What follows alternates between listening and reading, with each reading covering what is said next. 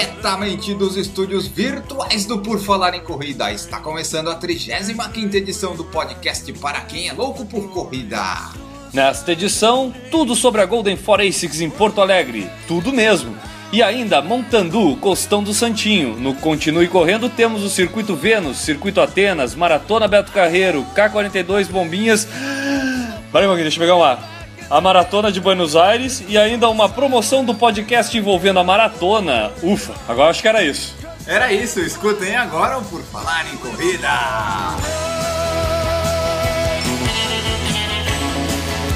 Are you ready to run?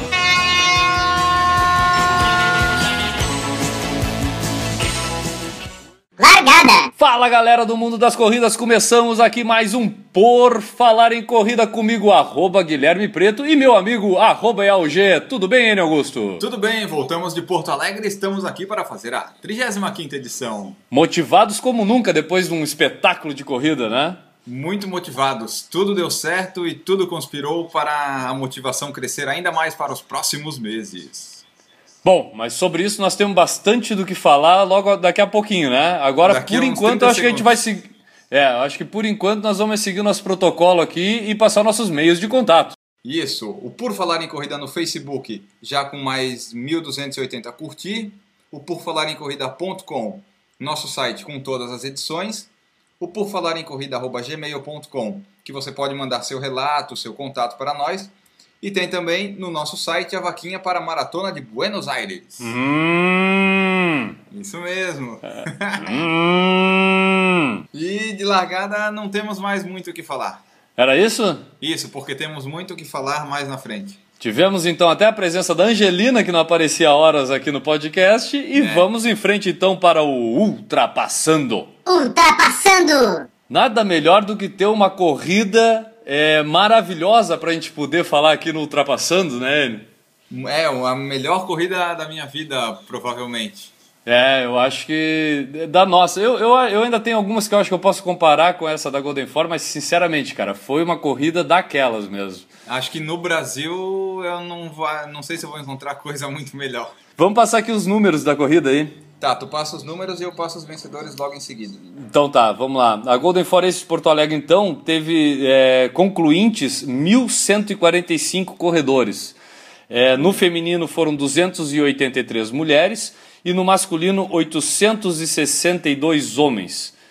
Foram, no total foram inscritos 1.437, segundo os, os dados que a gente tem aqui da organização, né? Então só uns 300 não foram, foi um número bom de De no, participantes. é, o no-show até foi baixo aí para a corrida. E lembrando que 1.145 concluintes e a prova é única e exclusivamente de 21 quilômetros, né? Não existem distâncias alternativas nessa etapa da Golden Forum. Isso, era isso que eu ia falar, é só 21, então é um número bem expressivo, assim. Não, muito, muito expressivo, considerando ser uma primeira etapa em Porto Alegre. Eu garanto que ano que vem o pessoal mesmo de Porto Alegre, depois de saber como foi essa etapa, vai Sim. aumentar a participação. E o pessoal É. de fora também, porque foi uma prova com muitos recordes, um clima perfeito, tudo conspirou a uma propaganda positiva da prova. É, para nós, para nós em Florianópolis, que a gente não tem uma corrida parecida nesse nível aqui, né? Então é uma ótima alternativa de viagem para os meia maraturistas, né? Sim, a, pa- procurar uma passagem de avião barata na promoção, como a gente pegou, um hotel razoável e tá perfeito. Legal. Passa para nós aí o resultado da corrida, então. Sim, no masculino, o Wellington Bezerra bateu o recorde de todas as Golden Four, com o tempo de 1 hora, 4 minutos e 9 segundos. Foi recorde da prova de Porto Alegre, como seria obviamente, e bateu Claro. também o de Brasília, que era o recorde de, todas, de todo o circuito. Legal, cara, legal. Mostrando que realmente é uma, foi uma prova muito rápida, né? Foi. Se bateu, segundo- se bateu o recorde do circuito, só te interrompendo um pouquinho, Sim. é, é, bateu o recorde da de Brasília, que é considerada uma A mais das mais rápida. rápidas, e, e aquela coisa que a gente já falou, estaria entre as mais rápidas dos Estados Unidos, que é o maior mercado de meia maratona do mundo. Isso, exatamente. Em segundo chegou o Kiprop Mutai do Quênia, seguido pelo Rafael Santos, ainda o Paulo César em quarto e o Rodinei da Silva em quinto. No feminino, a Adriana Luz ganhou com 1 hora 16 minutos e 36 segundos. Em segundo, a Larissa Marcelli, seguida pela Michele Sagas, Ingrid Nascimento e Rosa Jussara Barbosa. É. Eu vou aproveitar aqui, ó, já que a gente está falando de resultados, cara, e a gente, se, a gente sempre se propôs aqui até falar dos últimos colocados, né? Isso. E eu, eu acho que ne- nessa, nessa vez vai ser legal falar sobre isso, porque muita gente, quando a gente fala que é uma, uma prova rápida de 21 quilômetros, talvez possa até afugentar muita gente da participação dela, né? Achando que, Sim. pô, eu vou ficar lá para trás. E não é muito que a gente viu, né, cara? Tinha muita gente encarando os 21 quilômetros como uma prova normal, não querendo fazer é, o maior recorde do mundo. Claro que é uma prova que foi propícia para recorde pessoal, tanto pelo Isso. clima quanto Ela pelo é relevo. isso. É feita para isso, mas também propicia a participação de iniciantes, de pessoas mais é, normais, se a gente pode Aham. assim falar. E o último lugar feminino na prova, a gente tem aqui, foi a Maria Angélica Ribeiro de Aguiar, que terminou a prova em 2 horas 54 minutos e 35 segundos. No masculino, o último lugar ficou com o Rubim Pedro Diel, filho, é, que terminou a prova em 3 horas 4 minutos e 48 segundos. Dentro Só do pra... limite da prova ainda. Exatamente, o limite da prova no regulamento é 3 horas e 10. Exatamente. É uma prova que se propõe a ser rápida, mas dá um limite bem amplo para todos os corredores que quiserem participar dela. É, eu digo por mim, eu mesmo que estava com a lesão, não sabia como é que eu ia me comportar durante a prova. Eu, eu sei desses limites de 3 horas e 10 porque eu fui lá no regulamento para saber qual era o meu limite de tempo ali tentando terminar a meia maratona, né? Mas, mas ainda bem não aconteceu Não nada de. precisou, Não, não, não aconteceu nada de pior e tudo foi às mil maravilhas, né? Tá. Acho que a gente pode falar um pouquinho agora, já que a gente passou os resultados aí, vamos falar um pouquinho mais aqui da prova e vamos dividir da seguinte parte, da seguinte forma, Anne. Vamos botar o antes, o durante e o depois, o que, que tu acha? Ah, pode ser. Ficou uma boa, uma boa partição. Então, o que, que a gente tem para comentar sobre o, o antes da prova? Então, antes nós chegamos no aeroporto, né? Tudo tranquilo, fomos para a Expo. E na Expo fomos, é, foi aonde? Foi na Sojipa, né? Foi na Sojipa. Sociedade de Ginástica de Porto Alegre, a Sojipa, Isso. formadora de grandes campeões olímpicos brasileiros. Exatamente. Foi lá num salão da Sojipa. A gente entrou lá, tava até um pouco frio em Porto Alegre, a gente entrou dentro da, entrou dentro, obviamente, né?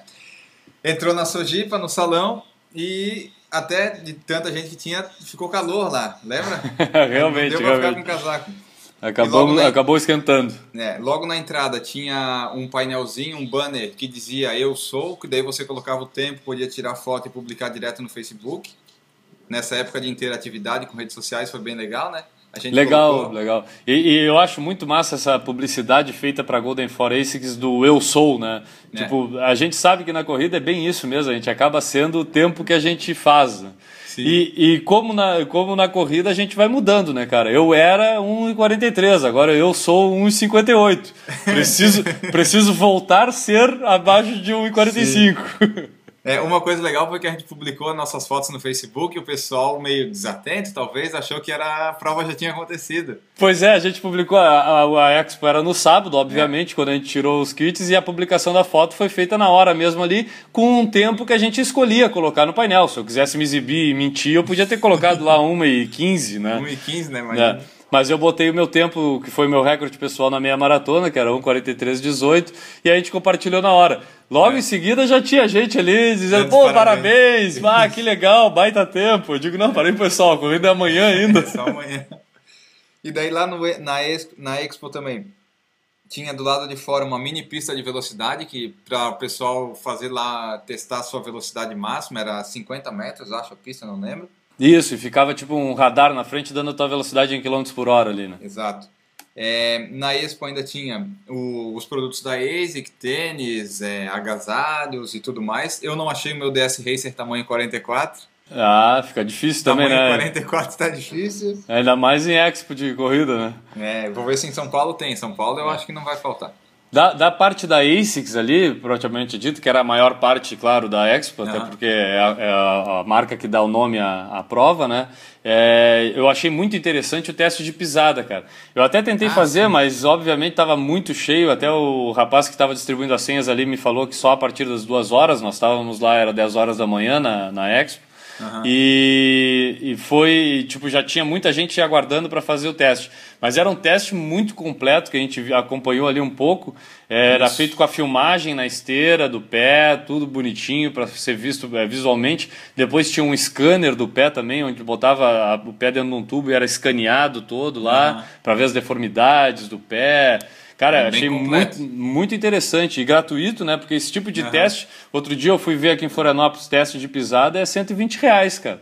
Nossa, é mais, é mais que, a inscri- que a inscrição da Golden Four. Então, isso gratuito lá na, na Expo de- deve Isso. ser louvado, né? Aham, E tinha também um espaço lá de massagem, acho que era do Santander, alguma coisa assim, se eu me lembro Tinha, bem. exatamente, do Santander. E também me lembrando, os clientes Santander que doassem um tênis velho lá ganhavam 15% de desconto no tênis que era o Neo Gel 33, Isso. é, da edição especial da Golden Four, né? Que tem as Exato. cores lá azul e dourado, né? É, eu até pensei em comprar esse, mas ainda não dava. É. É. Só por curiosidade pro pessoal, estava 399 o preço de etiqueta. Aí com os 15% vocês façam as contas aí para ver quanto é que ia dar os tênis. Isso. É, tinha também um lanche que eles distribuíam pro pessoal ali. Isso, quando a gente tirava o kit, né, ganhava um vale lanche, Isso, um vale lanche, lanche muito bom, por sinal. muito bom. E ali tinha também, é, encontramos grandes corredores. Exato, presenças ilustres lá na Expo, né? É, tiramos fotos com o Adriano Bastos. Um, Muito ídolo, simpático, um ídolo de gentil. qualquer corredor que se preze, né, cara? Exato, nosso pace melhorou um pouco. Acho até que a nossa corrida foi boa por causa disso. Realmente, só de apertar a mão do Adriano Bastos, Aumenta acho o que eu... VO2. Oh, muito. É, tinha também o Solonei Silva, que estava lá. A gente não conseguiu tirar foto, mas ele também estava lá atendendo as pessoas, participando da feira. Isso, depois eu vi ele fazendo o teste de velocidade lá na pistinha de velocidade. Ah, ainda bem que eu não fiz então, porque daí eu não ia ter chance nenhuma. É, a gente encontrou também o André Savazone, da Contrarrelógio. Finalmente conhecemos pessoalmente. Isso era outra stand que tinha lá na Expo, né? Era da revista Isso. Contra Relógio. Pudemos conhecê-lo pessoalmente. É muito simpático, por sinal, né? Muito. Todos muito simpáticos. E, e que, e que vale a pena comentar lá durante a, a- o papo ali que a gente teve com o André Savazone, a gente perguntou do tempo dele e tudo. Ele falou que tinha expectativa de superar o recorde pessoal dele, que era 1,24, se eu não estou enganado. É, por aí. E ele conseguiu fazer abaixo disso. Acho que ele fez 1,20, alguma coisa assim. 1,23 e 19, se eu não me engano. Então, parabéns aí pro André Savazone, né? É, muitos parabéns. E por último também a gente encontrou o Danilo Balu.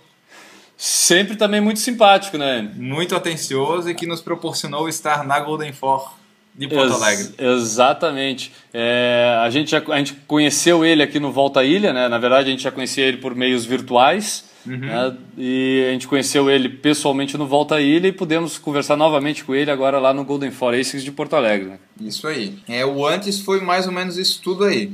Isso, isso aí foi a Expo, só para o pessoal ter ideia, É. né? Já ficamos aqui falando quase uns 10 minutos só sobre a Expo. Isso. Agora, que- vamos, agora a gente foi, depois da Expo, a gente foi pro hotel, almoçamos, não, fomos almoçar, depois pro hotel, descansamos, é, é, Posso pum. falar da minha janta? Pode, fala da tua janta aí. É, eu comi dois pratos de macarrão e um Big Mac. Isso aí, claro. O, o cachorrão não veio, né, N, mas, Não, mas ah, o mesmo, Big Mac tava ali. No- mas mesmo na assim acabou, anterior. mesmo assim acabou vindo um recorde, né? Sim. Tá, vamos falar da largada então. Agora deu, agora Tudo- ele já foi dormir, acordou Isso. no outro dia, né? Tava frio, Tava frio pra caramba, né, cara? muito frio. Muito frio. A gente A acordou, eu, eu acho, a gente acordou eh, em torno de 5 horas da manhã para ir para a largada, né? É, no hotel tava bom, mas fora.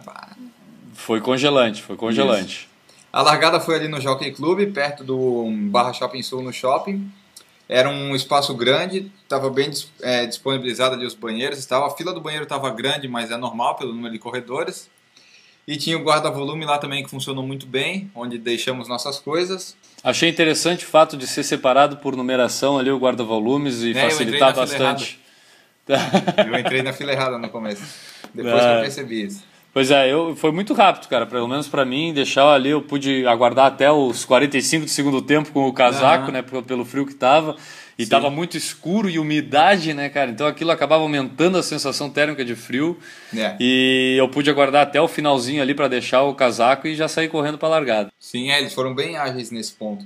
E tudo isso que tu falou do frio e neblina e tal fez a largada atrasar 10 minutos do horário original, porque o sol nasceu depois das 7 horas e para ter alguma segurança para os corredores, porque uma das avenidas lá, não, não lembro o nome da avenida, nem quero lembrar também, se for o que eu estou pensando, é, não estava com iluminação por causa das obras da Copa. Eu vou, é, eu vou te ajudar. É atrás do estádio da, da Copa do Mundo ali. Aque- Aquela via não tem poste de iluminação na rua, até por, Por causa, causa das, das próprias obras. obras, exato. É. E, o, e o horário que estava previsto a largada, que era 7 horas da manhã, ainda tinha muita neblina, o que deixou o dia mais escuro. Né? Então, é, o sol estava previsto para nascer ali por volta de 7 horas e pode ter nascido, mas ficou escondido atrás da neblina toda, Sim, né, cara? Até porque a neblina foi embora só depois da metade É. da corrida. E aí, por questões de segurança, até o que o próprio narrador da, da prova já tinha avisado ali, faltando uns 20 minutos para 7 Sim. horas, 20 para 7 da manhã já estava sendo avisado que eles iam atrasar um pouco a largada. É. Como acabou acontecendo, eles atrasaram em 10 minutos. Eu não vi problema nenhum, porque, tipo, como o dia estava muito nublado, eh, não aconteceu aquele problema que é quando a gente larga mais tarde de pegar sol lá no final da corrida, Aham. né? Então, isso não e foi interferiu para muito. segurança dos corredores. Né? Exato.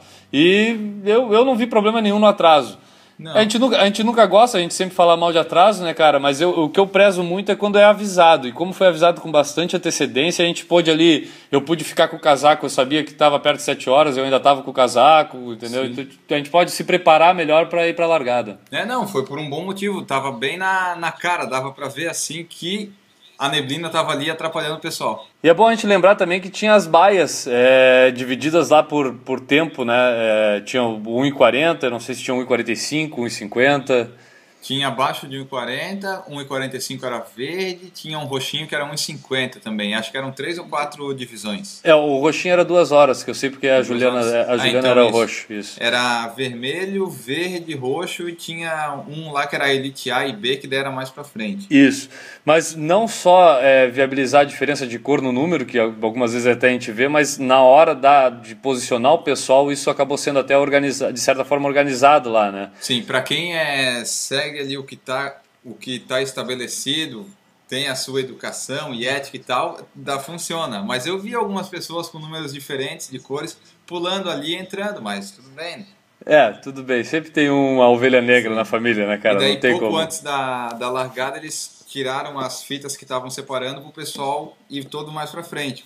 Daí até ali tem um pessoal que vai um pouquinho mais pra frente e tal, mas daí já estava dividido em, no ritmo certinho. Isso, é.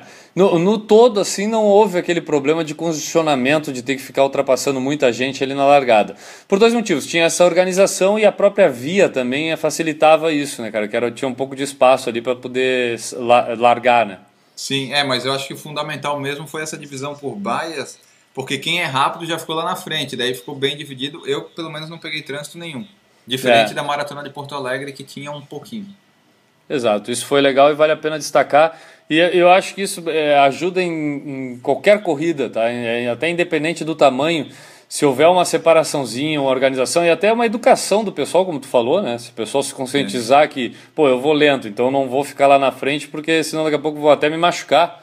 É, alguém vir mais, vir mais rápido aqui pode tropeçar e tudo, entendeu? Mas eu acho que isso aos poucos a gente vai melhorando aqui no Brasil e quem sabe aí uma hora fica tudo certinho, né? É, vamos tentando. Então tá, É. foi feita, foi dada a largada da corrida e aí estamos agora durante a corrida. É, durante a corrida, a cada 3 km a gente encontrava água e Gatorade. Não era água ou Gatorade, era água e Gatorade. Eram os dois fornecidos a cada 3 km, isso foi muito legal. Eu, eu só tenho uma ressalva, tá? Eu acho que eles deviam inverter a ordem. Se bem que na volta a ordem era certa, porque tipo, é, deve ser primeiro o Gatorade e depois a água. Sim. Pra É, tu, dependendo tirar, pra tu direção- tirar o doce da boca, né, do, do Gatorade. Dependendo da direção que tava correndo, tava certo, né? É, dependendo da direção, é, se consertava, né? Isso, exatamente.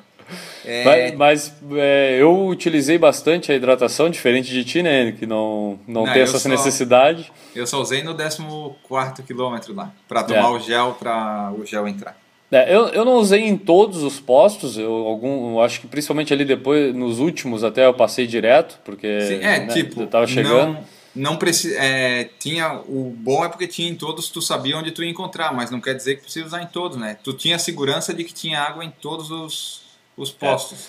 E além, além da água, tinha o banheiro também. Existia A ca- isso. a cada 3 quilômetros, junto com o poço da água, sempre tinha ali dois banheirinhos químicos disponíveis, que acabou até sendo utilizado por mim nessa corrida. Ah, que bom. Mas é bom ter esses banheiros. Tem, as corridas têm que aprender isso. A cada posto de hidratação é legal tu ter um banheiro porque ali a pessoa sabe que pode dar uma paradinha e tal, não precisa ir no meio do mato, essas coisas. É, porque até às vezes até, como tem muita gente correndo, né, cara, é até um pouco de falta de respeito, né, eu acho, tu ficar ali procurando a primeira árvore na frente, né. É, Se bem que a gente vezes- sabe que às vezes não tem outra saída, né, né? A, É. a gente como um homem, a gente tem alguma vantagem, né. É mais fácil. É Só mais que não- eu fácil, não consigo fazer correndo. Eu já tentei na maratona de Porto Alegre e não deu certo. Pois é, tu falou isso pra gente no último podcast. Isso. É, tinha também a marcação a cada quilômetro, né, o normal básico das corridas. Estava bem marcado, é, batia com, sempre com o meu Garmin ali, apitava Ah, que bom. 50, 50 metros para trás, 50 metros para frente. Tá. tá? Mas o melhor que eu ainda não tinha visto tão, com tanta frequência era a cada 2 quilômetros a marcação com um relógio com cronômetro do tempo bruto da prova. Isso, e, e e- ainda mais o pace, né? O pace para aquele quilômetro, dependendo do tempo que tu estivesse passando. Isso, aquilo ali foi muito bom para ter como referência para quem correu sem relógio, tipo eu. Pois é, né? Tu foi muito sortudo, porque justamente na prova em que tu foi correr sem relógio, porque até a, a maratona que tu correu há duas, três semanas atrás, agora não lembro, Duas, é, quase três semanas ainda estava funcionando o Garmin. é, é, tu correu ainda com Garmin. Essa foi a primeira corrida realmente que tu correu sem o Garmin, né? Sem, sem, sem ele mesmo. É. E por muita sorte, inclusive, eu me lembro de no dia, na véspera, tu falar do- da, da tua ansiedade ali de, de não ter uma referência de tempo, É. né? E por tua sorte, a cada dois quilômetros estava lá o tempo bruto da prova, era só tu ter cuidado do tempo da, que tu passou no portal Isso. e, e fechava todas, tu tinha ali o teu cronômetro a cada dois quilômetros. É, foi uma surpresa, foi legal, mas eu já descobri que é padrão da ASICS isso na Golden Four, o que é muito bom. Não, a cada legal. 2 km. Sim, eu acho que todas as corridas maiores de. Até as de 10, se quiser colocar na de 5, podia colocar, mas as de 21 para cima é muito bom colocar. Talvez não a cada 2 km, pode fazer um pouquinho mais, não tem problema. É, e, e- e, na verdade a gente consegue te dar uma, uma noção, até, até para quem tá com o relógio, quando tu passa ali, às vezes tu tá meio distraído, tu te liga no tempo total de prova, né? Sim, porque era um número bem grande, bem visível. É. E, se- e sendo uma prova onde o, o mote da coisa é a, é a, o- a velocidade, tem tanto. o tempo, né, cara? Então, nada melhor do que tu botar disponível dizendo, ó, carinha, aqui tu tá passando em tanto tempo, te liga. Isso. É. Eu só tinha, das corridas que eu participei aqui em toda a minha vida, eu só tinha visto isso na Maratona do Rio, que era a cada 10 quilômetros tinha o tempo bruto, que nem esse daí da ASICS. Legal. É, só que ah, não tinha uma coisa que não tinha e foi um ponto negativo, a gente pode falar, tapete. que foram os tapetes de checagem, né? É, e só existia um único tapete de eh, checagem que era no décimo quilômetro e o décimo quilômetro não é, era nenhum ponto de retorno. Isso, era só para ter uma parcial dos 10 quilômetros. É, e eu, não que eu não confie na índole das pessoas que correm nesse país, né? Mas eu acho bem interessante em todo retorno ter um tapetinho lá de checagem do chip. Sim, até o ASICS mandou lá um e-mail pedindo a nossa opinião sobre as provas e tal, e no que era para escrever de sugestão eu coloquei lá tapete de cronometragem de controle nos retornos quando eles houver. Quando E- houver esses retornos.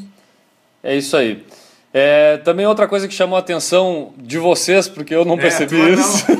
não, eu não sei aonde eu estava com a cabeça que eu não percebi isso, que eram as placas de motivação ao longo do caminho. Isso, algumas frases de corredores, pessoas famosas, para motivar o pessoal que conseguisse passar ali e ler. É, eu não percebi, cara. Eu não tenho nem Pois muito é. o que falar sobre essas placas, porque realmente eu devia estar olhando para outra coisa. Não, eram placas bem legais, eu não lembro de quase nenhuma delas, mas elas motivavam, assim, tipo, acho que o impossível é temporário, sabe?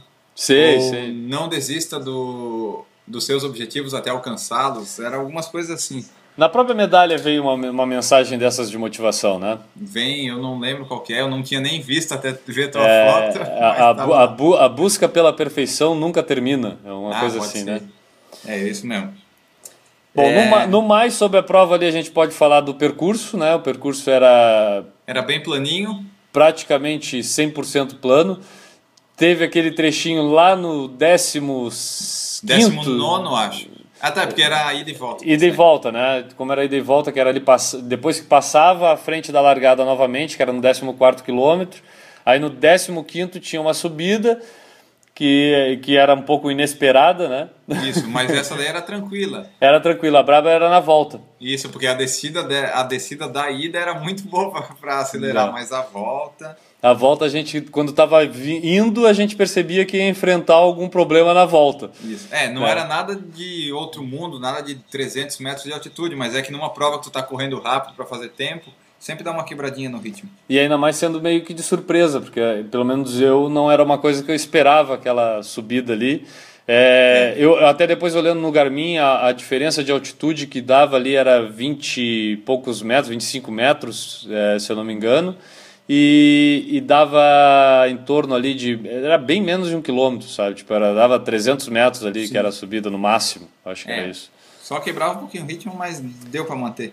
Claro, é, ali o passinho tinha que encurtar o passinho, É. inclinar o corpo e ir na fé, né? Isso, e torcer pro relógio lá do 20 quilômetro não ter aumentado tanto tempo. É isso aí. A chegada tinha aquelas placas de a cada 500 metros, 500 a cada 100 metros, né? É. Eu não 500, gosto 400, dessas 300. placas.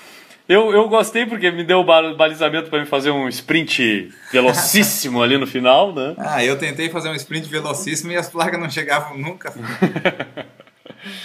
E aí a, a, a recepção logo depois ali tinha a, a parte logo que recebia uma água, ganhava medalha. E tinha aí- um bannerzinho também para tirar uma foto que depois dava para publicar e tal no Facebook. Exatamente, também tinha isso.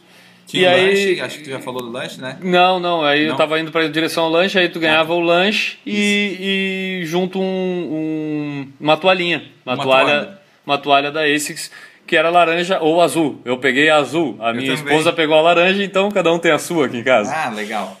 É, a medalha, ela é, ela é quase igual para todas as edições, mas ela é personalizada com a data do evento, a fita com a data do evento e tem tipo um reloginho, não, não é bem um, é um, eu não sei Como se, direito. fosse, como se fosse um cronômetro ali, e aí Isso. cada, cada etapa fica em relevo um dos quadrantes daquele cronômetro. Isso, exatamente. né?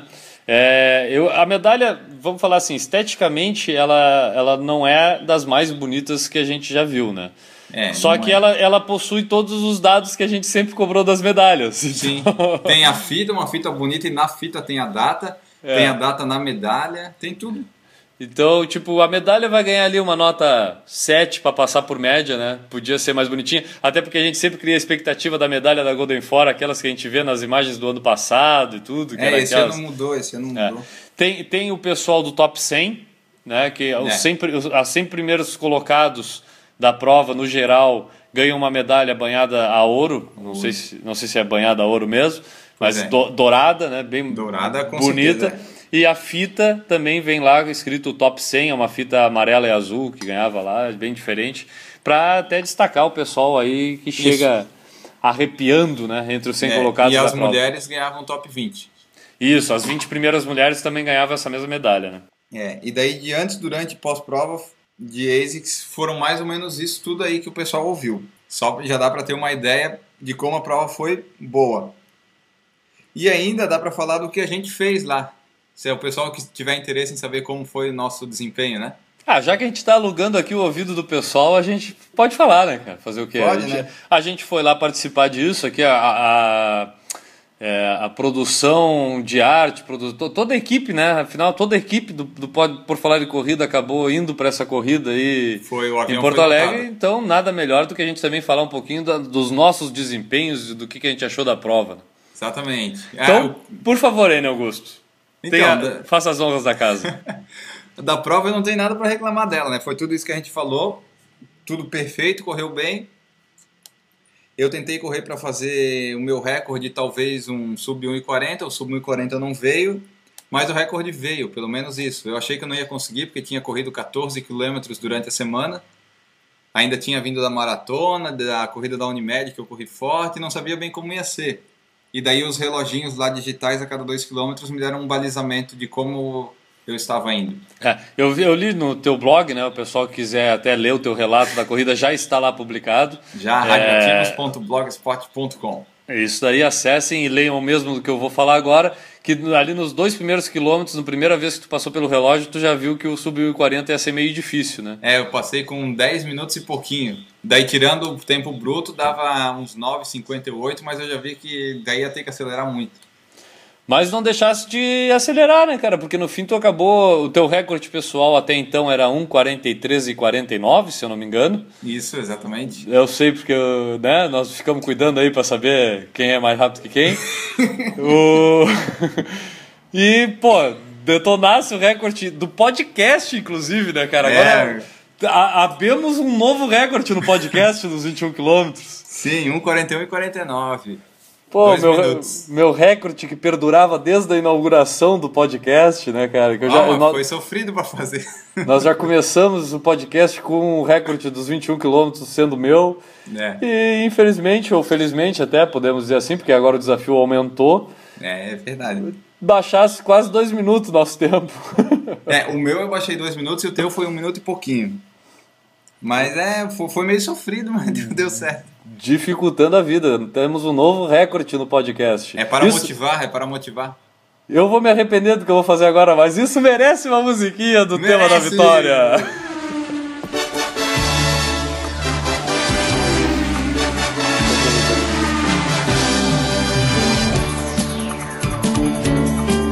Bem tocado a, a- a- a merecida música tema da vitória para o Enio Augusto, novo recordista dos 21 km do Porto Falar em Corrida. Ó, não que eu queira me gabar, mas eu tenho do 21, dos 10 e dos 42. por É, não, agora é campeão de tudo, né? Não, jamais. jamais.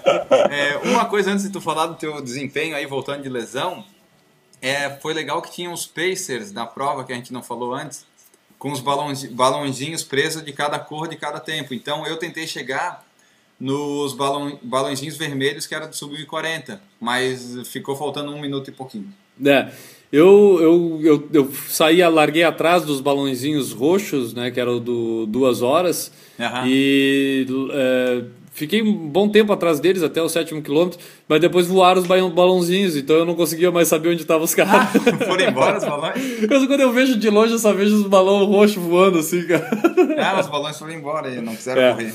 Em compensação, depois, é, na hora que eu, eu cruzei no sentido contrário, já lá no décimo, depois do 15 quilômetro, eu cruzei no sentido contrário com o pessoal do balão azul, esse que tu tava perseguindo aí.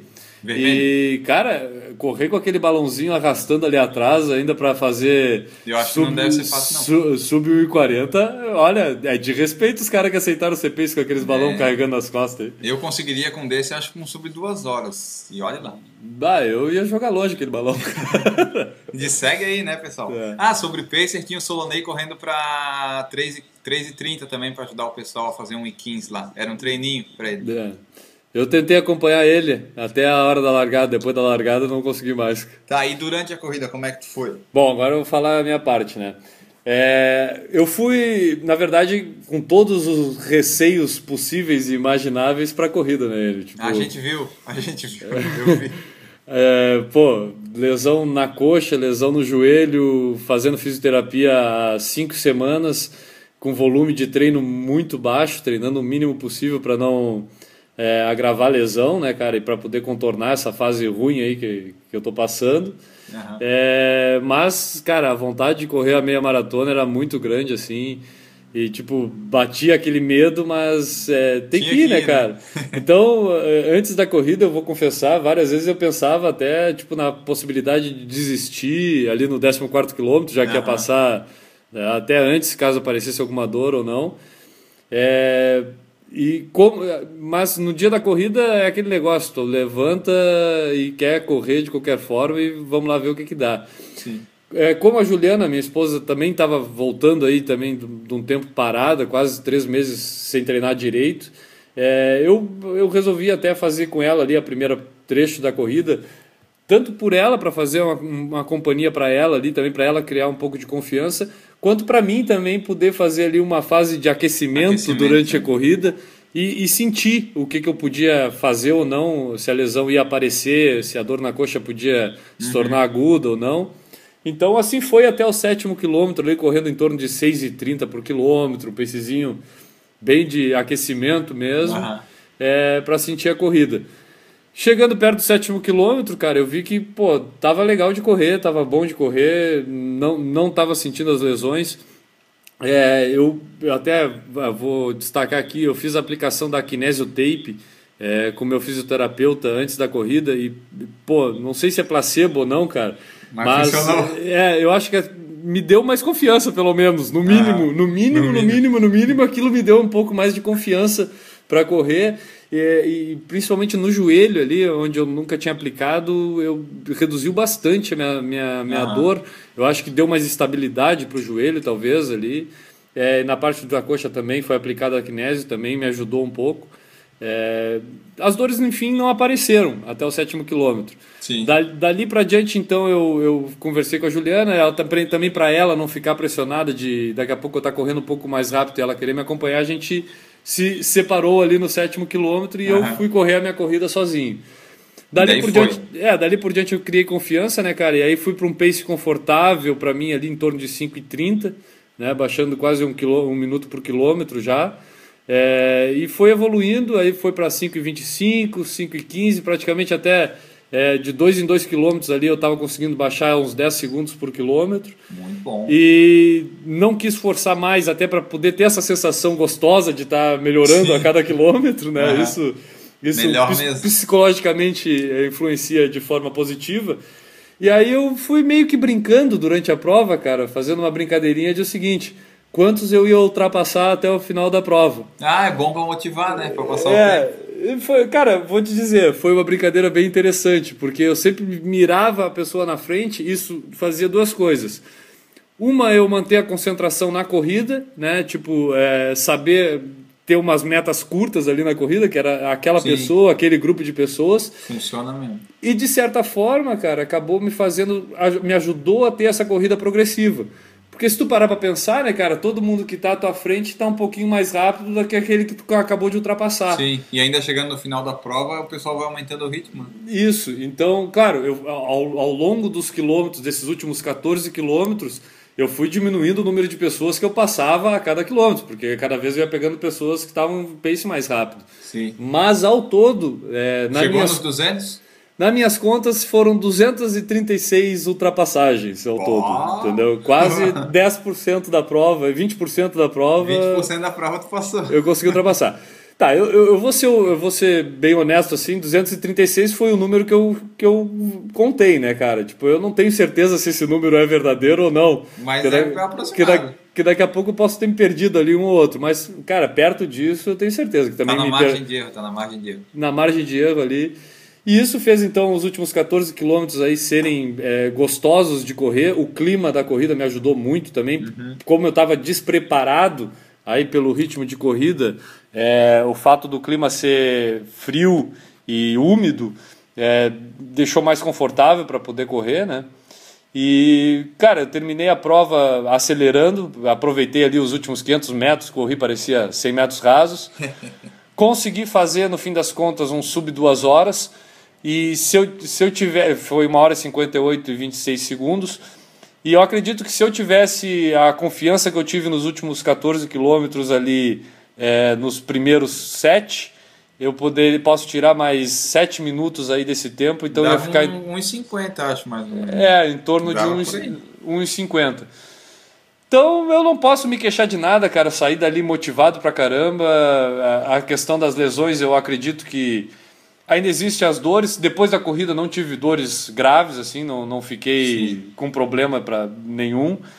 E deu aquela confiança grande, e aí dali pra diante agora eu só quero saber de maratona. Vamos tentar fazer de tudo aí para conseguir estrear, estrear nos 42 quilômetros. Se tudo der certo em setembro, aqui em Florianópolis, dia 29 de setembro. Mas a- essa prova da Golden Four aí foi um ponto assim de inflexão da coisa, vamos dizer, e que Sim. deu aquela motivada de continuar aí querendo mais e mais e mais e mais nas corridas, podendo ou não. Fiz exames essa semana, já vou falar aqui, tá? Vai, fala. Traga os resultados na semana que vem. Então, Ah, até, até agora a esperança é grande. A gente traz no Papo de Corredor uma, um Guilherme News. É, vou ler minha- o meu laudo da, Isso. da ressonância magnética do joelho, vai ser o papo de corredor do, do Papo de 36. corredor magnético. Uma coisa boa da Golden Fora, além de tudo que ela teve de bom, ela serviu para nós de motivação e confiança para as próximas corridas, né? Eu também estava meio assim depois da maratona, meio sem vontade de correr. Depois da Golden Four, deu uma animada. É, cara, pô, participar de um evento organizado daquele e, e, de certa forma também pelos nossos desempenhos, né? Tipo, Foi. eu consegui completar com êxito e, e até sobrando um pouco no final foi algo inesperado e que me motivou. E tu fazer o recorde mundial pessoal do podcast, do Enio, do É Raico bom fazer um Parta, recorde, né? né? o, o que eu ia te falar é que é, o nosso ouvinte, o Júnior, também Ah, correu lá. sim. Ele tinha aquele objetivo dele de correr sub duas horas e ele conseguiu sub duas horas. Inclusive, a gente estava conversando aqui um pouco antes do podcast, ele chegou s- 20 segundos depois de mim, eu acho. É, no tempo líquido sim, o tempo bruto daí teria que ver, mas vocês chegaram muito perto. É, ele deve ter sido um dos 236, talvez, cara. Pode ser, pode ser. Mas parabéns, Júnior, parabéns. Eu não sei se ele escuta ainda o podcast, se estiver escutando, parabéns, porque esse era um objetivo teu aí há bastante tempo, a gente sabe. É, a gente já ali tinha. na meia de Floripa, né? E Isso. E, pô, tá aí o cara conseguindo, mostrando que é, atingiu o objetivo traçado por ele há, há mais tempo aí no início do ano, né? Isso, quem se planeja assim, às vezes consegue os objetivos mais fácil, né? Eu que faço as coisas meio jogadas assim, não, só dá certo na maratona mesmo. É, uma última observação sobre a Golden Four é que eu corri uma parte dela junto com o Vanderlei de Oliveira, sabe? Ah, essa observação é muito interessante, cara. Fala para, para nós aí como é que foi. Então, eu tava correndo ali no 12º, 13º quilômetro, eu vi um carinha careca ali correndo assim, será que eu conheço? Continuei. Daí no 14º quilômetro passava na, na chegada por ela de novo, e daí eu vi um pessoal dizendo, vai Vanderlei, vai Vanderlei daí. Mas será que é Vanderlei? Daí chegou no, no posto de hidratação do 15º quilômetro, ele me passou, que daí eu, dei uma diminuída, sei lá porquê, eu vi daí assim, oh, é o Vanderlei mesmo. Daí eu tentei acompanhar ele. E foi assim até o 15º, 16º quilômetro. Depois eu acelerei um pouco, passei ele e tal, e ele ficou atrás, ele terminou em 1 hora e 42, acho. E daí no final da prova eu fui lá falar com ele. E daí ele falou que, ah, eu que- eu falei pra ele, né, que eu era fã dele e tal, que eu tentei acompanhar o ritmo dele ali naquela metade da prova pra me manter no ritmo que eu queria do tempo. E daí ele falou que ele que tentou me acompanhar no final, mas não conseguiu. Ah, que legal. E depois ele, te, ele, ele te- ele te mandou um Twitter pra ti, não foi? Isso, que eu vou enquadrar e eu até vou ler aqui pro pessoal, que eu fiquei muito orgulhoso, né? Ele fala o seguinte: Parabéns, LG, você correu ritmado, tentei lhe acompanhar, mas escapou no final. Sucesso. Escapou do Vanderlei de Oliveira. Esse é o Enio Augusto, Olha, eu rapaz. vou, eu vou enquadrar isso aqui, vou tirar um print, fazer uma coisa bem bonita. Merece. Pessoal que não sabe, não conhece muito o Vanderlei de Oliveira, é, talvez até a gente possa falar mais sobre ele aí num, num- num futuro podcast. Mas vale a pena botar lá na, no, no Google aí, né? No pai de, pai de todos, sabe tudo. É, só para dar um, um- só um pouquinho aqui para ele saber, ó. Manda lá. É atleta desde os 6 anos de idade, em 1980, iniciou carreira como técnico de atletismo e desenvolveu um projeto social e educativo com crianças na periferia de Atibaia, no interior do estado. Idealizador da Run for Life, o primeiro clube do Brasil voltado ao treinamento de atletas amadores, ajudou a criar a Corpore, a Corpore, lá de São Paulo, o maior clube de corredores da rua, de rua da América Latina. Ele já participou de 22 maratonas internacionais, 10 vezes consecutivas a maratona de Nova York, já correu as 10 Golden Four que teve até hoje, e o que mais? Já foram mais de 93 mil quilômetros rodados. Ele que corre todo dia desde da década de 80. É, isso aí, o Enio poupou o trabalho de todo mundo. E no Google, esse é o Vanderlei de Oliveira, né, cara? Por um isso, resuminho, resuminho. por isso nós somos fã dele, né? Isso, até, em São, até tem Golden Four agora em São Paulo, dia 28 de julho, e Brasília, dia 3 de novembro. Nossas inscrições já estão confirmadas. Falta as passagens ficarem contas pra gente ir pra lá, né? É. Eu acho que teremos é, correspondente do podcast em, nas duas corridas, Eu né? acredito que sim. E traremos mais informações aí sobre a Golden Ford de São Paulo e Distrito Federal. Isso, até a de São Paulo, se tudo der certo, a gente conversa com o Vanderlei. Exatamente. Acho que era isso, né? Já deu aqui, acho que uns 97 minutos de. Deu um tempo de Golden futebol de Golden Four. né? É, mas faz parte. Foi necessário.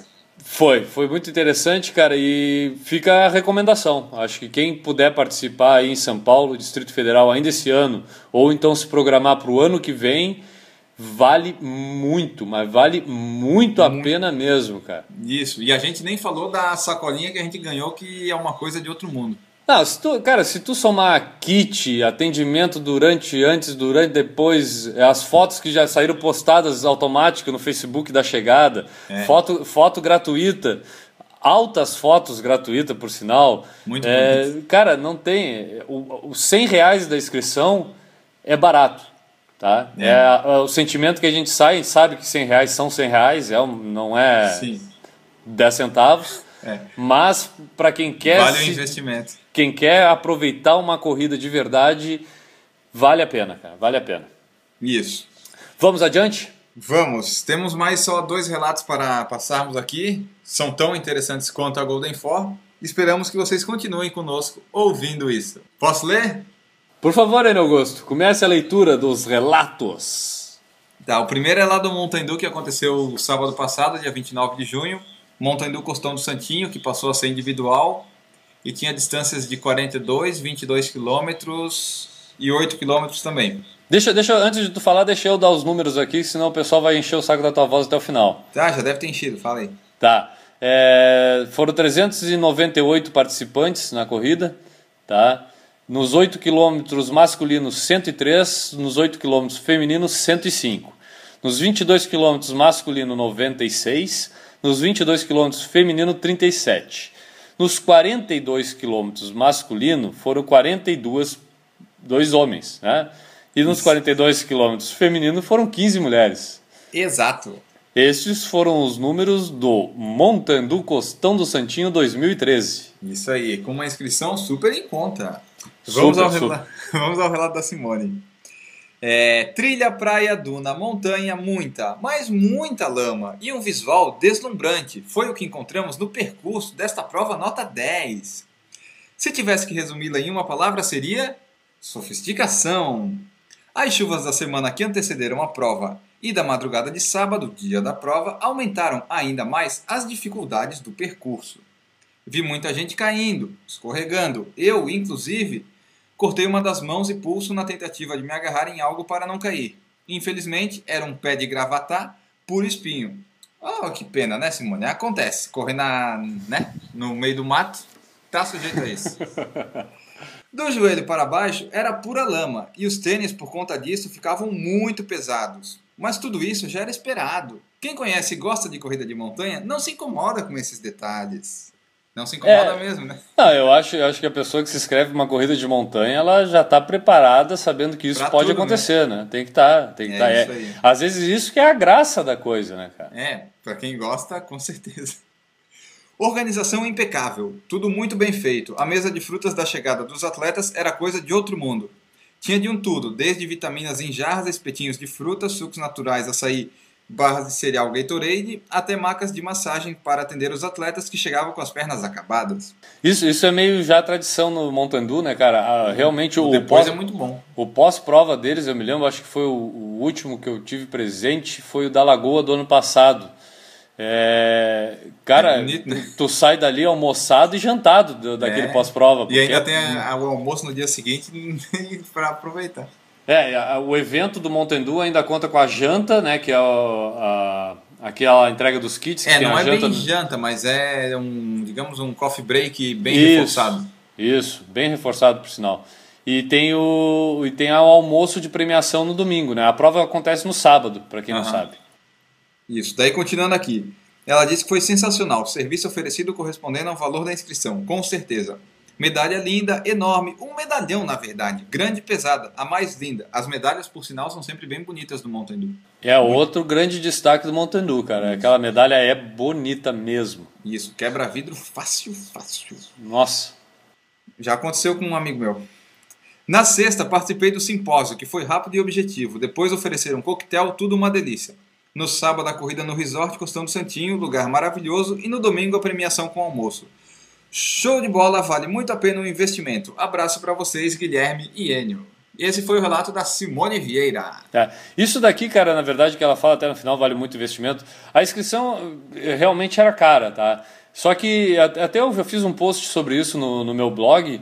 A pessoa que olha num todo e aproveita tudo que oferece o Montandu, ela até vê um valor ali do que foi investido, Sim. sabe? Tipo, do que foi pago.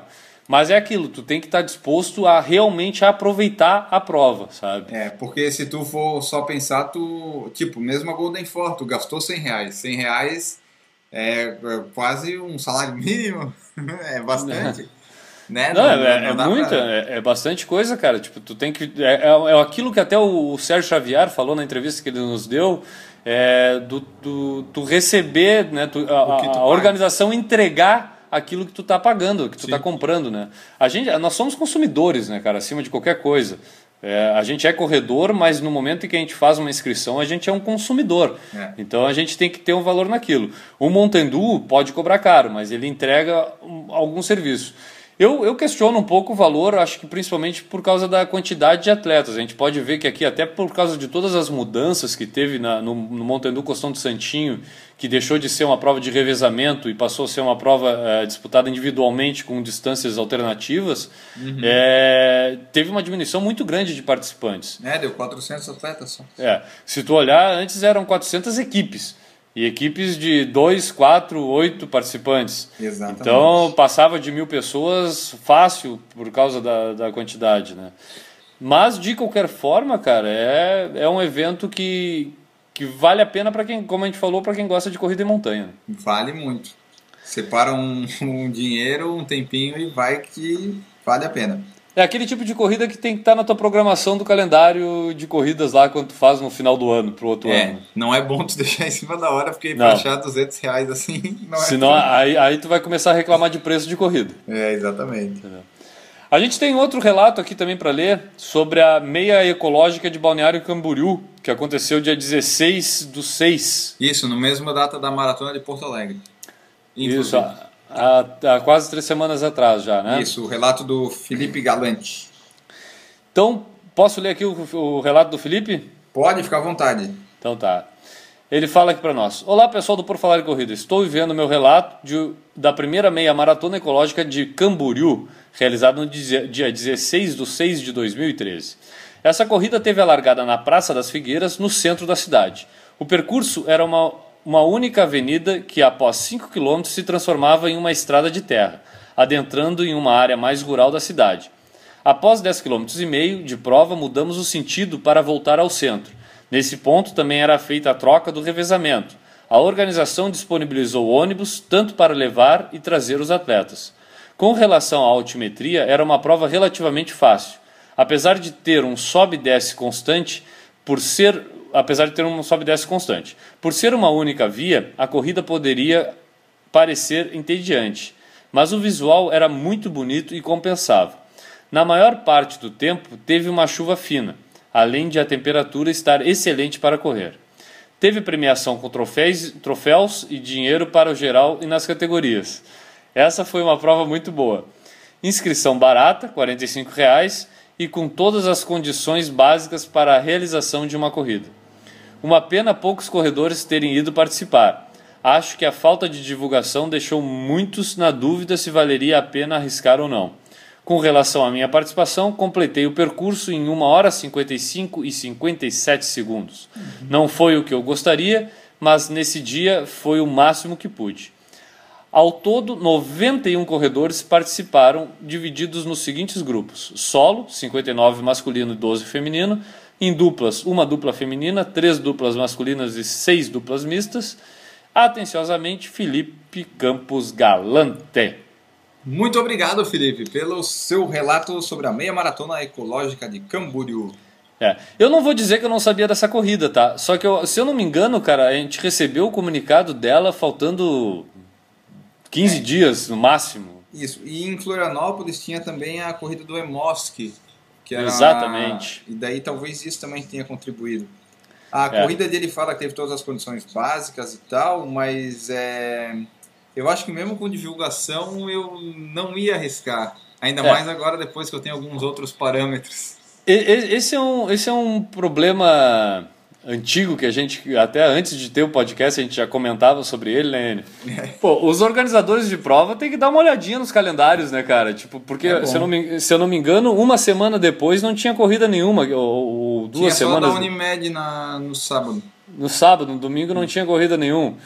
Né? Tipo, a pessoa que olha um pouquinho lá o corridassc.com.br Pois é. Né, já ia saber que, opa, é melhor botar nesse domingo que não tem corrida nenhuma do que botar naquele outro onde já tinha outra corrida que é bem conhecida É. e disputada aqui em Florianópolis. Sim. É, nada contra os organizadores, essas, essas corridas que são ditas menores e tal, mas é que agora eu virei um corredor mais chato com outros parâmetros. É. Tu mudou teus conceitos, na verdade, né, Enio? Mas, pouco. tipo, tu, tu não pode falar muito porque tu era daqueles addicted total, né? Tipo, tu. Não, eu fiz Tu- experiências. Ano passado eu queria ver quantos dava para correr. Exato. Esse ano eu já. Quando, quando a pessoa coloca a meta de correr o maior número de corridas possível, essas corridas começam a ficar importantes. Né? Sim, senão não ia chegar nas 45 ano passado. Exato, senão como é que tu ia correr 45 corridas se não fossem as corridas do Abraão? É, exatamente. Mas Né? a do Analto, a do Analto eu gosto. Então tá. Mas os relatos que a gente recebeu eram esses dois e mais a Golden Four. E aí já deu quase uma hora de podcast para vocês que escutaram aí até agora. Se divertirem um pouco, né? É, e daí pro pessoal aí que quiser continuar mandando relato, pode mandar que a gente lê. Seja do Mountain Duo, seja da meia maratona ecológica, seja da corrida do Abraão. Então tá. Acho que vamos, vamos adiante, que senão nós vamos ficar patinando aqui até amanhã, cara. Vamos continuar correndo, que já é quase meia-noite. Continue correndo. Continue correndo! Uma vasta lista de corridas no Continue Correndo, vejo aqui no roteiro do Por Falar em Corrida, Enio. É, é, parcerias, contatos, divulgações. Estamos assim agora. Mas pelo que eu vejo, são boas corridas que vamos indicar aqui para os nossos ouvintes. Ó, eu se pudesse iria em todas elas, mas em uma delas eu não posso ir. Então tá, vamos, vamos Vamos. passar a listagem aqui, o pessoal vai começar a entender esse nosso papo de louco aqui. É, o primeiro que a gente vai falar aqui é o Circuito Vênus, que acontece, aconteceu já em São Paulo e acontece agora no Rio de Janeiro, dia 14 de julho, daqui a 10 dias. É uma corrida exclusiva para mulheres, então Só tem para tudo para mulheres. ser uma bela corrida, acima de tudo. Sim, são 5 e 10 quilômetros. Eu já vi no site lá o kit, tem um kit bem legal, camiseta rosa e tal. Patrocínio da Nike, né? Então, É, Organização é, da Iguana Sports. que mantém a qualidade da, da corrida da Golden Ford, da Mizuno e assim por aí vai, né? Isso, daí o site do Circuito Vênus é o www.circuitovenus.com.br barra 2013. Corra que ainda dá tempo de se inscrever na etapa do Rio de Janeiro. Tá. É, nós temos também aqui na, a- o circuito Atenas, que é um circuito de distâncias progressivas. Esse circuito é muito interessante, né, cara? Que tipo, é, quer pegar muito o pessoal ali iniciante, semi-iniciante e, e, e proporciona uma série de corridas ao longo do ano em que vai aumentando a distância e, a pessoa, e vai acompanhando essa progressão da pessoa ao longo do ano, né? Isso, as pessoas, algumas fazem isso, elas correm lá em janeiro, fevereiro 5 quilômetros, no meio do ano correm 10 e se preparam para os 21 no final e o Circuito Atenas dá uma boa noção de como está a evolução dessas pessoas. Isso. É, aqui é, começa então a primeira prova do ano é 5 e 10 quilômetros. Aham. Depois a segunda etapa né, do ano acontece são com 5 quilômetros, 8 quilômetros e 16 quilômetros, três É. opções de distância. E a última etapa do ano acontece com os 5 quilômetros, os 10 quilômetros e a meia maratona. Isso, para quem já se sente preparado, dá para fazer os 10 no começo do ano, 16 na metade e 21 no final. Muito interessante, né, cara? Dá para fazer aí os 10 quilômetros, 10 milhas e meia maratona. Isso. É, eu gosto dessa ideia de, desse circuito aí de aumentar as distâncias. Seria interessante ter em mais cidades. Até É porque mesmo. esse ano só acontece, ah, tá acontecendo só em São Paulo e no Rio de Janeiro.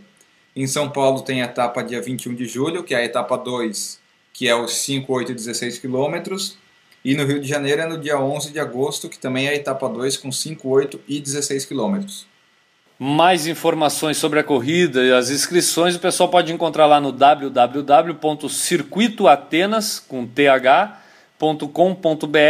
barra 2013. Exatamente. Outra corrida da qual vamos falar é a Maratona Beto Carreiro. Famosa, Ah, famosa, tá cada vez mais famosa essa corrida, hein, cara? Isso, antes era, é, era só uma maratona de revezamento, agora ela é noturna, a única no Brasil. E eles buscam integrar essa parte de noturna com todo aquele ambiente de parque temático que tem o Beto Carreiro World, né? Isso, porque a prova começa às ah, agora às 7 horas, se eu não me engano, tu tem o dia todo para aproveitar no parque, se quiser, né? É, O não, na- as, o as tá inscrições. incluso. Isso, as inscrições dão direito ao passe livre, se eu não me engano, pro fim de semana inteiro até. É isso que nós, nós eu vou ver dia 3 de agosto. Tu vai participar dessa, né? Vou, é, é revezamento de 2, 4, 8 pessoas e eu vou no revezamento de dupla correr 21 km com o nosso amigo Eduardo Arnada. Olha, essa dupla promete, rapaz. Essa dupla aí. Promete usar bastante os brinquedos e correr do jeito que der. Mas ela acontece no dia 3 de agosto e no mais informações e inscrições né, dá para fazer no, no maratonabetocarreiro.com.br. Beleza. Eu sempre quis participar dessa corrida e agora surgiu a oportunidade para pelo menos dizer que eu fiz uma vez na vida. Legal. Outra prova bastante famosa que a gente tem aqui no estado e que vai acontecer aí nos próximos meses, mais precisamente no dia 17 de agosto, Yeah. é o K42 ali de Bombinhas. Essa prova, acho que até ela já está ficando inter- internacionalmente conhecida, tá? Acho que sim, acho que já faz um tempinho, porque tem bastante gente de fora que vem e já é a quinta edição, cada vez cresce mais. É, E o circuito K42 no mundo também tem tido bastante público, então tem gente que participa num outro K42 em outro lugar, lá na Patagônia, na Argentina, é, e aí acaba vindo para né, pra fazer parte também de outras etapas aí do K42. Isso, fora que tem o K21, que é uma versão reduzida que também está atraindo bastante gente. Isso. É, bom, tá na quinta edição, né? Esse K42 vai ser a quinta edição do K42.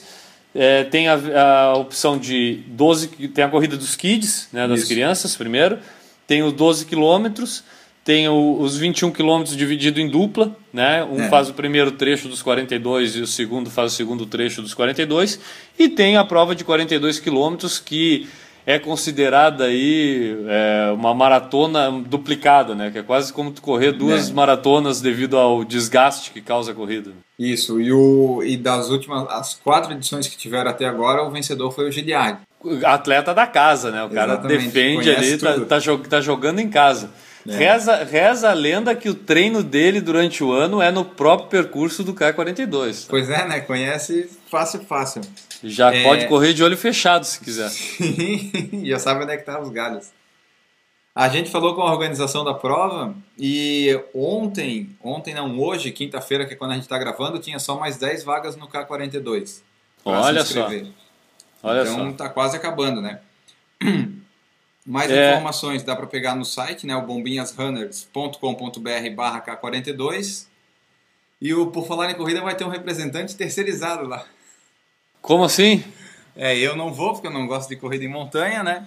Tu também não vai porque, né, 42 quilômetros não dá. Não vai dar? E daí nós temos, é, a gente conseguiu uma inscrição aí com tal e coisa, algumas coisas, e daí a gente vai repassar para uma para um conhecido, para ele correr lá e daí trazer o relato depois.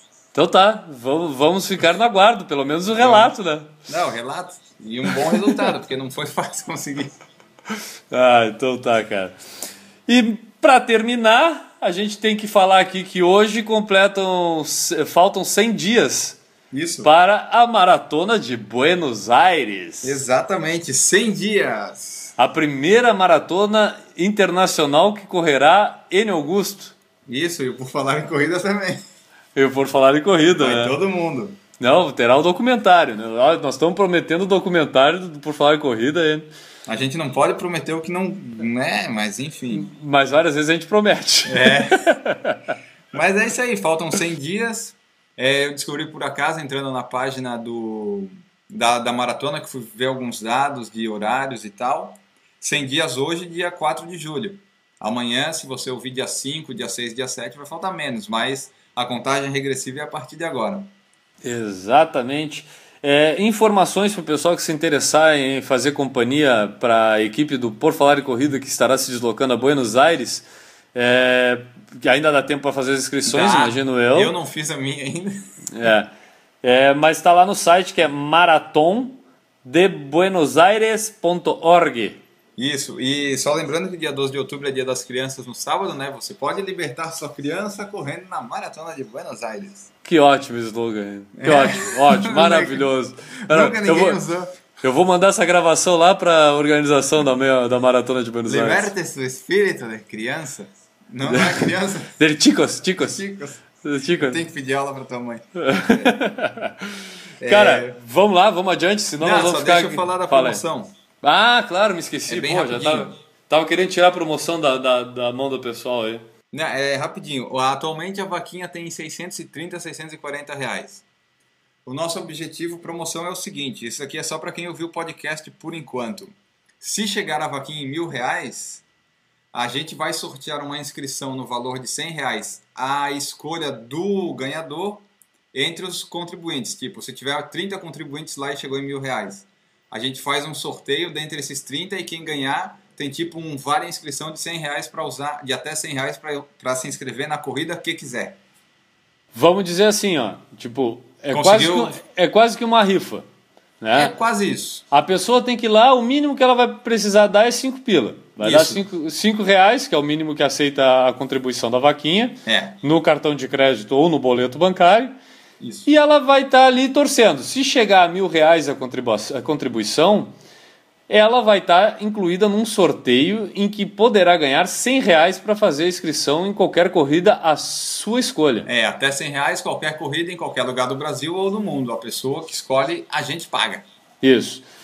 É um, é, um, é um crédito de 100 reais. Não é que tipo a pessoa vai escolher a corrida de 70 pila e nós vamos mandar 30. Ou que vai escolher a, uma corrida de 30 reais nós vamos mandar 70 no troco, né? É, não, a gente... A pessoa vai escolher a corrida. Então, né, vai escolher lá uma corrida perto dos 90 reais, 98, É, 100 ou- reais se tiver. É, ou o se quiser escolher quiser. uma corrida que custa 150, a gente paga 100 e ele completa os 50. Exatamente. né? Mas, tipo, pessoal, não vai ter troco, né? é isso aí. E só lembrando, tem 24 contribuintes até agora.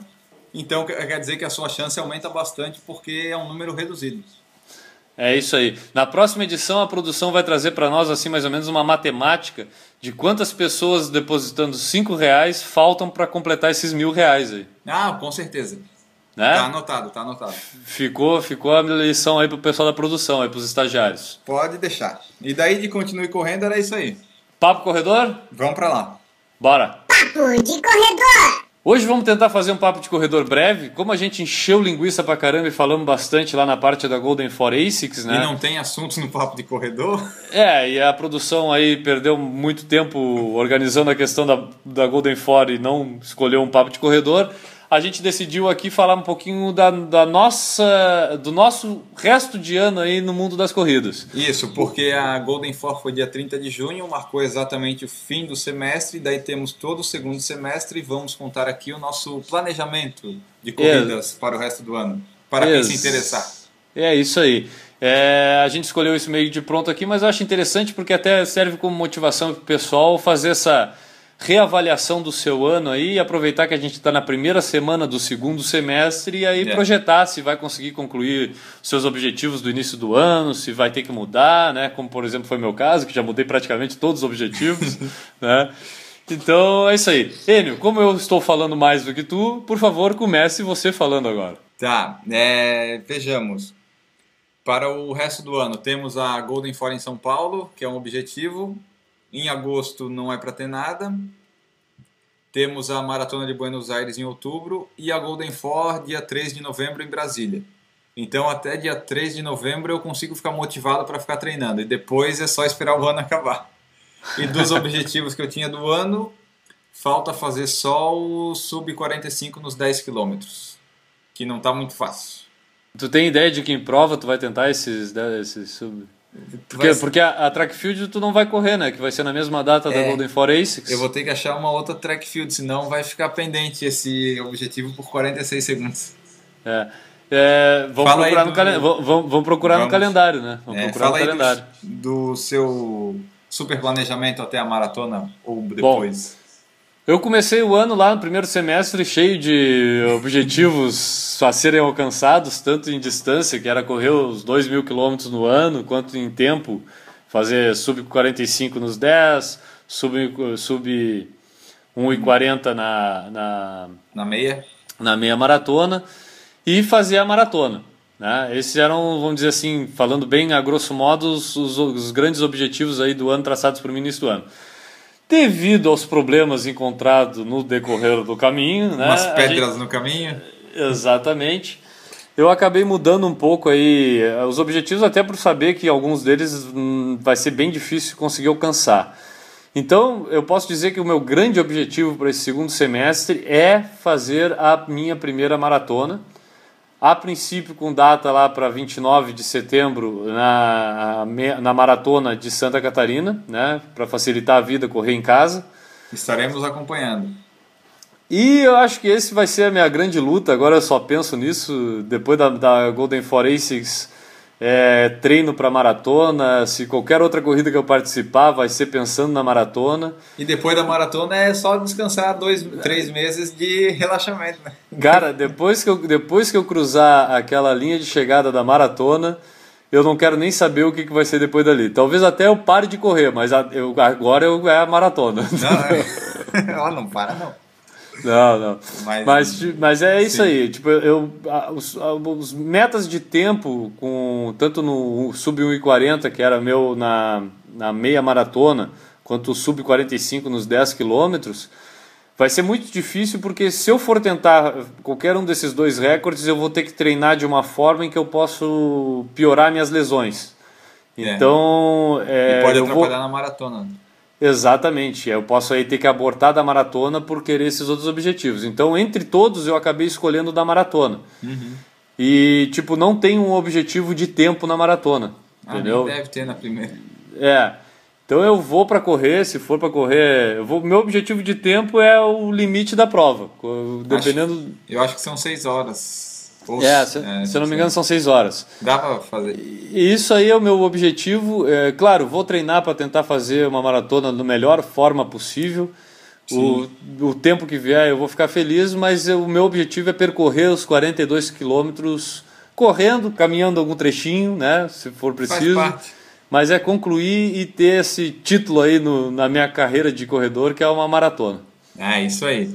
E esperamos que consigas, então. Né? Esper- esperamos conseguir, esperamos conseguir. Vamos torcer. E só a- para. Ah, tá, fala aí. Continua. Não, eu ia dizer só porque a gente também, o pessoal quiser mandar aí os objetivos para esses últimos seis meses para gente, tanto por e-mail quanto é, por Twitter, mensagem no Facebook, Facebook. Twitter, É. manda aí pra gente que também é mais uma coisa pra gente ler aqui nos próximos papos de corredor aí, ver, refazer essa, é, fazer essa, como é que a gente pode dizer, Uma... essa re- releitura das metas aí Isso, do ano, talvez sabe? uma retificação. Isso, É, boa. corrigindo alguma, alguma coisa que fugiu do caminho. Pra ver aí o que, que vai ser o final do ano, né, cara? E aí já começar a projetar também 2014, por que não, né? Ah, depois de novembro não tem mais corrida. É só descansar e esperar o, ano, o outro ano chegar. Em É isso termos aí, de então. corrida. Então esses são os nossos objetivos. Como eu falei, quem quiser mandar os seus objetivos aí para os últimos seis meses que restam de 2013, mande pra gente que a gente vai ficar muito feliz aqui em saber o objetivo de todo mundo. Isso aí. E depois a gente cobra ainda. Ah, claro, claro, isso vai ficar guardado, com certeza. Podemos Vamos ir adiante? para o sprint final? Isso aí, sprint final. Sprint final! Para variar o sprint final, a gente tem que falar os meios de contatos novamente. Para quem não escutou direito lá no início, na largada, quem- agora vai ficar sabendo aqui no sprint final. Para quem não sabe ainda de nada, né? Quem caiu de paraquedas exatamente nesse momento, Exato. vamos falar do sprint final de uma forma sprint final. Por falar em corrida no Facebook, é só digitar por falar em corrida, vai aparecer nosso bonequinho. Por falar em corrida.com, o nosso site, por falar em corrida, arroba gmail.com, o e-mail para entrar em contato, twitter.com barra falar em corrida ou arroba falar em corrida, o iTunes, onde temos as últimas 15 edições, estamos no top esportes e recreação. Deixe seu comentário, e assine, indique para os amigos. É, indique que você faz muito bem. E sempre lembrando, se você quiser ver sua marca, produto, serviço ou evento anunciado no Por Falar em Corrida, entre em contato conosco. E Nós caso- seremos, nós seremos muito bonzinhos, não temos preço para nada, conversamos, negociamos e acertamos a divulgação de produtos que sejam interessantes para os corredores. É, já aconteceu nesse podcast, se alguém percebeu. Né? Deve ter percebido, deve ter É. percebido. E agora nós podemos falar dos blogs pessoais e twitters e coisas e afins. Podemos. Fale do seu blog corrervicia.com. É isso aí, tu já falou. Meu blog é o corrervicia.com. Vou tentar aqui, não vou me prometer que eu vou botar ele em dia, mas pelo menos as corridas que eu tenho participado, ainda falta botar lá Golden for Asics. Eu acho que até ansiosamente. Até o final dessa semana que a gente está publicando esse podcast vai estar no ar. É, tem o meu Twitter do Correr Vicia, o arroba Correr Vicia. Meu Twitter pessoal é o arroba Guilherme Preto. É, só lembrando o pessoal, eu treino com a Equipe Time aqui de Florianópolis. Quem quiser saber mais sobre a Equipe Time é www.equipetime.com.br. Boa! N Augusto? radioativos.blogspot.com Escrevo umas besteiras em minhas participações em corridas lá. E o Twitter, arroba EAUG, onde também tem algumas besteiras ditas por mim. E agora, feliz da vida com o Renato Portaluppi. Agora vai. Agora, o Twitter, agora o Twitter voltou a ter aquela alegria que tinha antes. Olha, agora estamos esperançosos e vamos ver o que vai acontecer nesse sábado. É isso aí. Bom, é, pedindo para o pessoal sempre continuar participando, interagindo com a gente aí nas redes sociais, tanto por esses nossos meios particulares quanto com, pelo Por Falar em Corrida. Isso, eles estão interagindo, tá bem legal. É isso aí, acho que essa que é o grande, a grande coisa aí das redes sociais, é manter esse contato social. Né? Sim, inclusive com quem a gente nunca viu na vida. Exatamente, cara. E pedindo para o pessoal sempre contribuir com a Angelina, que a gente já falou aí, faltam 100 dias para a maratona de Buenos Aires e a Angelina está com os cascos tinindo para participar da maratona de Buenos Aires. É, ela tá, tá punindo ainda. Ah, ela tá fera, tá fera, rapaz. É. Hum, hum. A Angelina com prisão de ventre. É, Angelina, Angelina tá, rapaz, vou te contar. É isso aí. Vamos adiante? Vamos terminar. Power Song. Power Song. Um Power Song inspirador aí pro pessoal pro resto do ano, então. Não pode parar? Não pode parar, tá? é, a música quem escolheu dessa vez fui eu, né? Opa. Posso, posso falar um pouquinho aqui por que, que eu escolhi ela. Cara, é, eu quase parei, né? Por causa das lesões. Sim. E depois da Golden Forensics eu vi que a gente não pode parar, cara. Então Não por podemos. isso escolhi a música Can't Stop. E é uma baita de uma Hot música. Chili Peppers. Sim, é uma baita de uma música, né? Pô, cara, A combina, eu- combina. Tanto eu como tu Aham. somos fãs do Red Hot Chili Peppers, né, cara? E essa musiquinha aí, quando o cara põe no ouvido lá, se for pra correr, tu pode baixar o peixe se pra baixo de 3,30 sem querer, né? Vai, vai fácil. E não para. Né? Então, cara, na verdade, muito mais pelo motivo do título da música que a gente acabou escolhendo aqui. Isso, é mais pelo título até.